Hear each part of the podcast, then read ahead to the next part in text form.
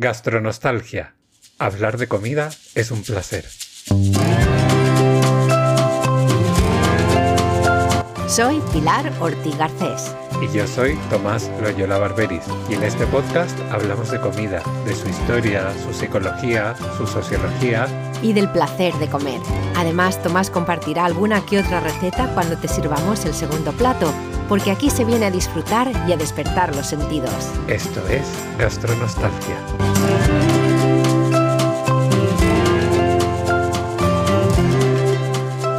Primer plato. Buenos días, buenas tardes, buenas noches, gastroyentes. Hola Tomás. Hola Pilar, hola gastroyentes. El episodio de hoy, que es nuestro primer plato de, creo que es marzo ya. Marzo, sí. Me da gracia, porque quiero decir, ¡ay, ya estamos en marzo! Todos los meses es igual. y todos los años. Pero cada mes y cada año es un triunfo, así que hay que celebrarlo. Sí, sí, hay que celebrarlo. Pues vamos a empezar el mes con un tema, es, está muy bien, porque cuando lo, lo propusiste al principio, dije, ay, pero no hemos hablado de esto, pero luego he visto todos los enlaces que has compartido, que algunos están en inglés, otros en español. Algunos me ha dado tiempo a mirarlos bien, otros no tanto. Así que si los vas a poner en, con, con los episodios gastroyentes, echarles un vistazo. Y el tema de hoy es, ¿es caro comer bien? Y parece que, que, bueno, que no es muy barato comer bien, ¿no, Tomás? Es yo creo que una de las grandes preguntas que socialmente nos hacemos, pero también, y aquí esto voy a hacer referencia a un artículo que se publicó en El País, titulado precisamente Comer bien no es caro, el problema es que comer mal es muy barato. Y que tiene que ver un poco con la forma de comer. Es decir, efectivamente, y aquí él pone un ejemplo muy claro, voy a buscar su nombre para decirlo bien, que lo tengo más arriba es Miguel Ángel Urueña, doctor en Ciencia y Tecnología de los Alimentos y autor del libro Que no te lían con la comida. Que le hacen una entrevista y una de las preguntas es precisamente si es caro comer sano. Y él dice esto, que comer bien no es caro, el problema es que comer mal es muy barato. Porque un kilo de manzanas es asequible. Generalmente lo podemos comprar. Es verdad que hoy en día la fruta ha subido bastante de precio, mm. pero bueno, es bastante asequible, pero es que hay otras cosas por el mismo precio que duran más y alimentan, no nutritivamente, o sea, pero dan... Te dan calorías. Te dan calorías eh, a más personas y duran más tiempo. Y además con una sensación distinta. Para mucha gente no es lo mismo comerse una manzana que una hamburguesa en cuanto a la sensación de saciedad, a la satisfacción, a la energía que te aporta, un croissant o lo que sea. es decir, que mm, mm. por eso al final tiene que ver un poco con la experiencia, la situación social, la situación económica, la cultura, el país, etcétera, etcétera, etcétera, y, y una serie de factores externos. Pero yo iba a hacer referencia, eh, y que fue una de las primeras cosas que comenté cuando propusimos este tema, que a mí me marcó muchísimo, fue un documental que vi en, si no recuerdo mal, fue en Netflix, el problema es que no recuerdo el nombre, y que hablaba un poco sobre la alimentación en, Estados Unidos, sobre todo estaba muy enfocado a la situación en Estados Unidos. Y entrevistaban a una familia, era una familia... Eh, en una situación económica compleja, no voy a decir que eran pobres, porque tenían un techo, tenían un coche, pero digamos que para llegar a final de mes pues tenían serios problemas. Si no recuerdo mal eran padre, madre y dos menores de edad. Les acompañaban al supermercado y entonces comparaban un poco, digamos, la compra básica.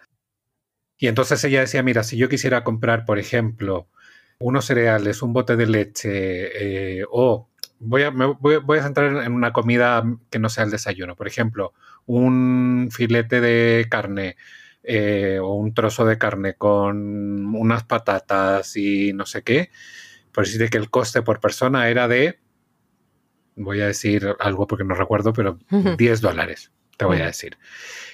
Y luego iban a una tienda de comida rápida y decía, por 10 dólares tengo la bebida, la carne, el acompañamiento, el pan, el postre, encima le dan un juguetito o lo que sea al, peque.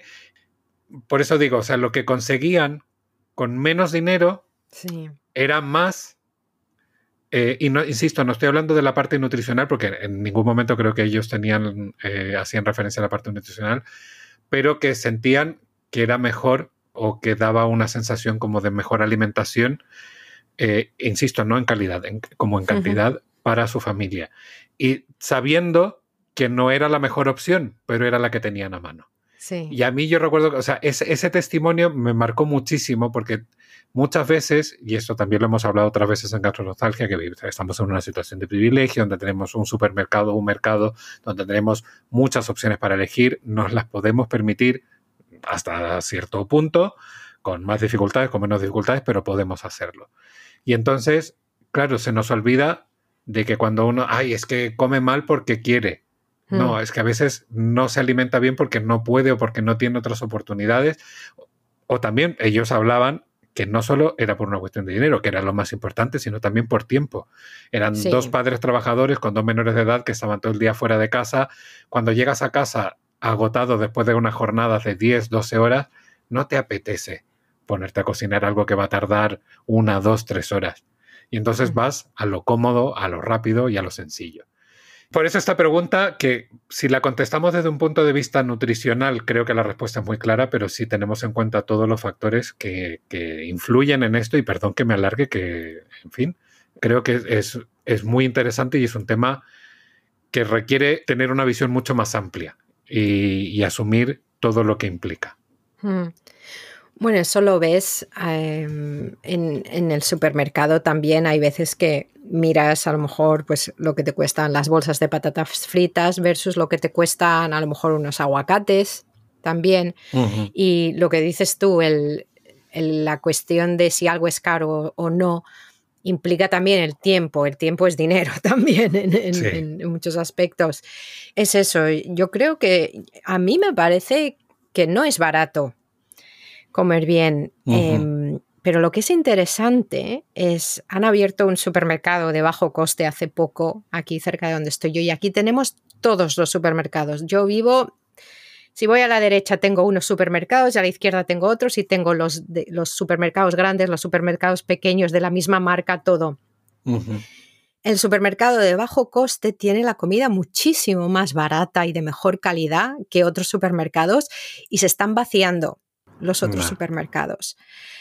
Así que sí es, es caro comer bien en algunos sitios, incluso en el, y te estoy diciendo en, Londres, en, una, en un barrio súper mm, que está muy bien y que yo no tengo problema para ir al supermercado.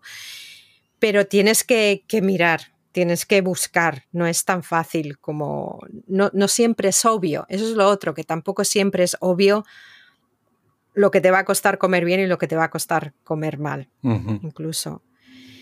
Y luego lo, del tiempo, vamos. Y luego aparte, claro, depende de en qué país estés, eh, etcétera, etcétera. Luego el suministro que haya de algunos alimentos que son clave para comer bien y esos alimentos, pues a lo mejor en un momento suben muchísimo y de repente sí que es caro comer, comer bien. Es, es, eh, sí, no, estoy contigo que es es muy, muy complejo.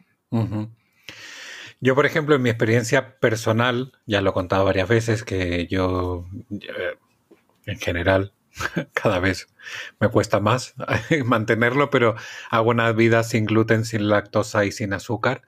Y comprar productos específicos sin gluten, que son los más, pero también sin azúcar y sin lactosa, no es barato. No es nada barato. Y entonces, claro, yo lo hago por una decisión voluntaria, pero hay gente que lo hace por obligación. Mm. Tampoco me sé los precios exactos, pero prácticamente, por ejemplo, un paquete de pasta sin gluten, digamos, de herbolario de lo que sea, que no es la típica marca de supermercado, que hay opciones más baratas, cuesta el triple que, mm. un, que una pasta con trigo. Pasa lo mismo con el pan. El pan, por ejemplo, o sea, un paquete de pan sin gluten cuesta, yo te diría que cuatro o cinco veces más hmm. que el equivalente a un pan con gluten.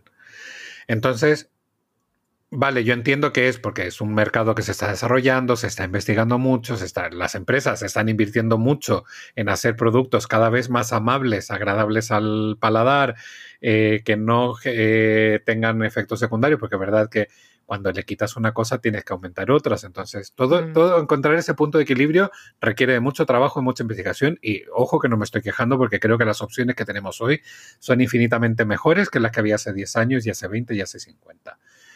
Pero creo que también hay una parte, no sé si llamarlo abuso, pero efectivamente hay una parte que es que tu presupuesto mm, se va al garete. Es decir, es que eh, de verdad es muy caro el consumo de productos específicos cuando tienes algún tipo de intolerancia, y hablo de intolerancias en general, porque son muy, muy, muy caros.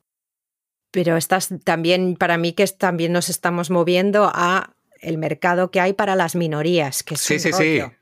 Efectivamente. es otra cosa, porque ya, y, lo que me viene a mente con esto de es caro comer bien es que depende que sea para ti comer bien. También. Nos has dado el ejemplo de, de esta familia que comer bien o sentir como están comiendo bien, para ellos es cantidad a lo mejor o variedad en lo que comen o sentirse como que lo que tienen enfrente no es un plato con una cosita sino que es un plato grande. Claro, no es una lechuga y una zanahoria. Sí, que también es muy interesante la, definición de qué es comer bien, porque a lo mejor a alguna gente no le cuesta mucho comer bien y para ellos comer bien es, jope, a mí me encanta y, tampoco es tan barato el aguacate en pan y un mm. poquito de brillo feliz a lo mejor eso alguien lo mira y eso, eso no es comer bien, comer bien es XXX. Sí que eso también es interesante. La... Sí, que eso, también tiene que ver mucho con la cultura y lo que decía al principio, un poco con tu situación socioeconómica. Porque también comer bien para una persona de mucho dinero no es lo mismo que para una persona que no tiene acceso a determinados productos. Yo, por ejemplo, antes cuando estábamos hablando de, de, esto, de los costes, pensé también en el aguacate porque yo no sé cuánto estará el, aguacate en, Inglaterra, pero aquí yo lo he llegado a ver a prácticamente 9 euros el kilo de aguacate.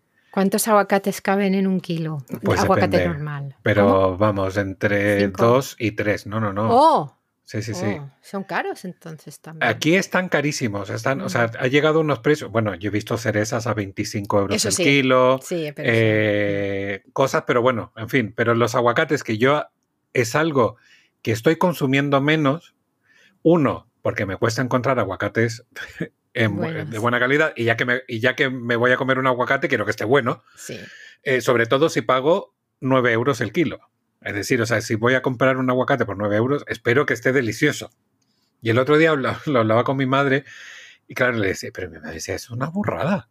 Claro, en Chile hubo una gran polémica, polémica, créeme, o sea, hubo como mucho revuelo en redes sociales y muchos memes al respecto de que si, vamos, que tu herencia ahora era, iba a ser en aguacates, que ibas a pagar las deudas en aguacates, porque habían subido mucho de precio, pero creo que el máximo al que habían llegado era el equivalente de unos 5 o 6 euros. O sea, imagínate si a un chileno le pones ahora que el aguacate cuesta 9 euros, el equivalente a 9 euros, vamos, o sea, se disparan y se multiplican los memes por, por 100. Sí. O sea, porque para mí es inconcebible, para mí, o sea, el aguacate no es que nunca ha sido lo más barato del mercado, pero no era un, bien de lujo. Hoy en día para muchas personas el aguacate es algo de lujo. Es lo que, lo que decías antes del concepto cultural qué es lo que es de lujo y lo que es lo que es comer bien, una dieta que estás bien. Eh, gastroyentes, si no nos seguís todas las semanas, porque no, si no nos seguís todas las semanas, podéis escuchar el episodio 77, que fue el del 12 de febrero, que hablamos extensivamente del aguacate. Y si os gusta el aguacate, no lo escuchéis cuando tenéis hambre, porque os va a dar más hambre. Bueno, Tomás, como primer plato me parece yo, yo me he quedado, me he quedado bien sin hambre, pero ¿algo más que quieres añadir a, este tema? Eh, no, yo creo que efectivamente, como bien comentamos al principio, antes de, de, comenzar a grabar, yo creo que este tema vamos a tener que volver y ojalá volvamos con una información yo que sé, más concreta, más precisa y ojalá que alguien nos pudiera contar un poco desde la parte quizás sociológica o lo que sea, o incluso económica y nutricional de, esta, esta gran pregunta que nos hemos, nos hemos hecho para este episodio. Muy bien, pues gastroyentes, ya habéis oído, pondrá, de todas maneras, eh, Tomás pondrá los enlaces a los artículos que, empezaron a abrir nuestras mentes, están muy interesantes. Eh, así que nos podéis comentar en gastronostalgia.gmail.com o gastronostalgia.club, también tiene un formulario de contacto. Y en Instagram, ¿qué somos, Tomás? Gastronostalgia-bajo podcast. Y no voy a dejar fuera Twitter que me da pena, está abandonado, pero bueno, démosle un poco de amor, gastronostalgia y nos encontráis ahí. Esperemos que podáis eh, comer, comer bien, de lo que eso signifique para vosotros gastroyentes, que aproveche. Gracias por acompañarnos en este nuevo episodio de Gastronostalgia. No olvidéis visitar nuestra web para ver más contenidos relacionados con estos temas, gastronostalgia.club o en nuestra cuenta de Twitter, Gastronostalgia.